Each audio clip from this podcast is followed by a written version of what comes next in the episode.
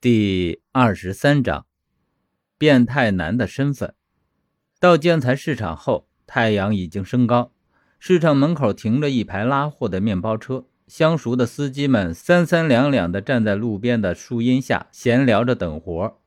这些车就和郭涛的面包车一样，都是没有营运资格的黑车，因为货车司机的驾照难考，货运从业资格证和营业执照的办理成本太高。这些司机就将面包车的后排座位拆掉，老百姓关心的是便捷的服务和相对实惠的价格。对于这些车合不合规，从不在考虑范围之内。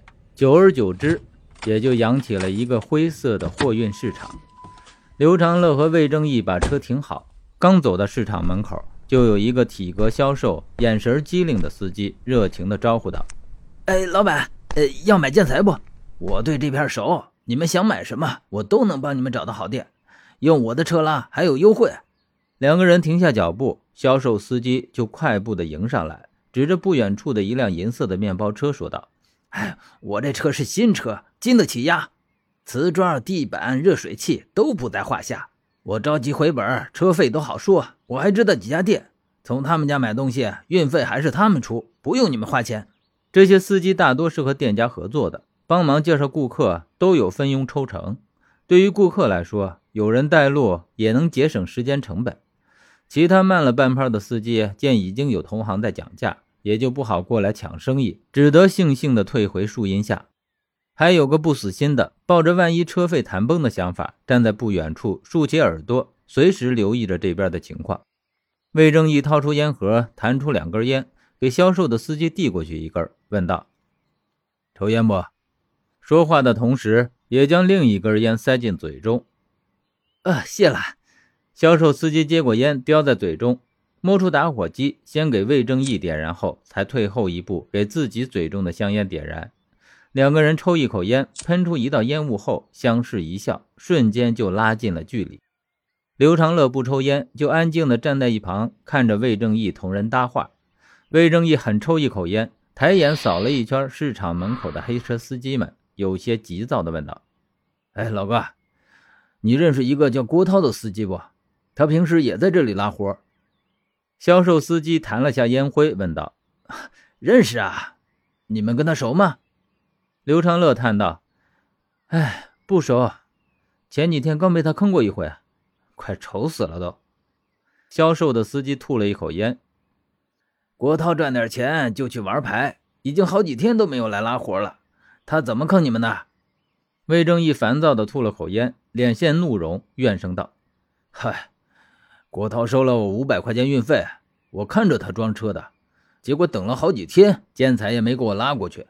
家里装修，工人等着开工呢，耽误一天就是一天的钱，你说我能不急吗？”呵呵，你找谁不好，非要找郭涛？他这人路子不正，就不是一个安分的人。依我看，你这钱很难要回来了。魏正义闷闷地抽了口烟，这也是别人给我的名片，我哪能想到找个司机都能被人坑？运费倒是小事，我装修的材料也亏进去了。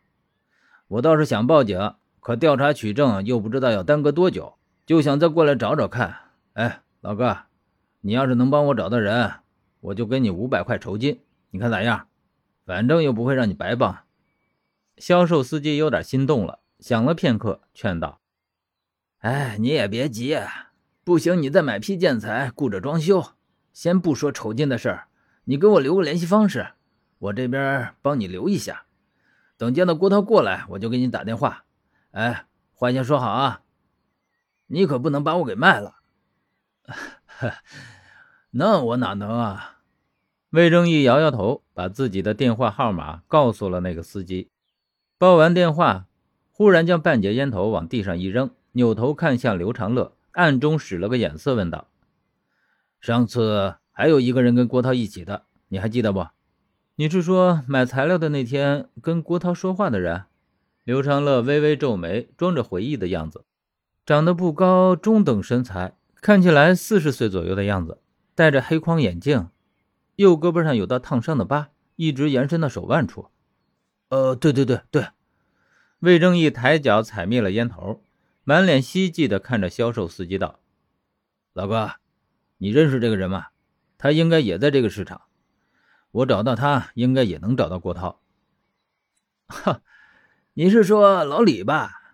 哎，但他不戴眼镜啊。他那个人有些内向，不太喜欢说话，见到熟人也是避着走，不轻易跟人打交道。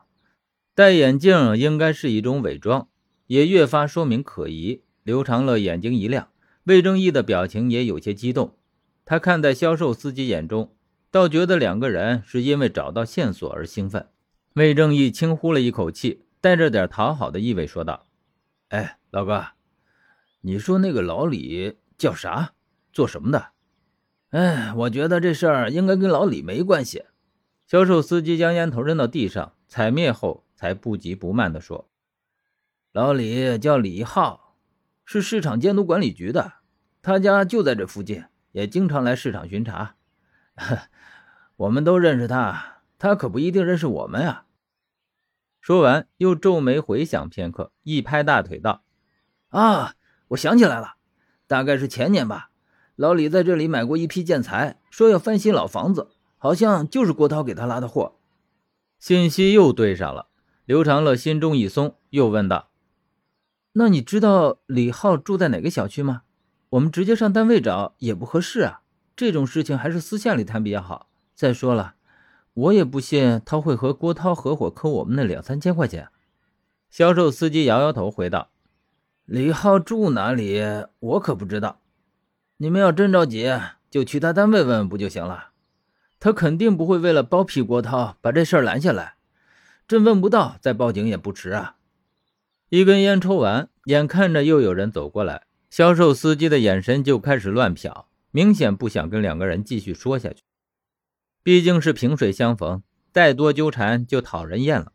刘长乐冲魏征一使眼色，就开口说道：“哦，多谢老哥，那我们就不多打扰了。”魏征也陪着笑脸道：“等我找到郭涛，再来向你道谢。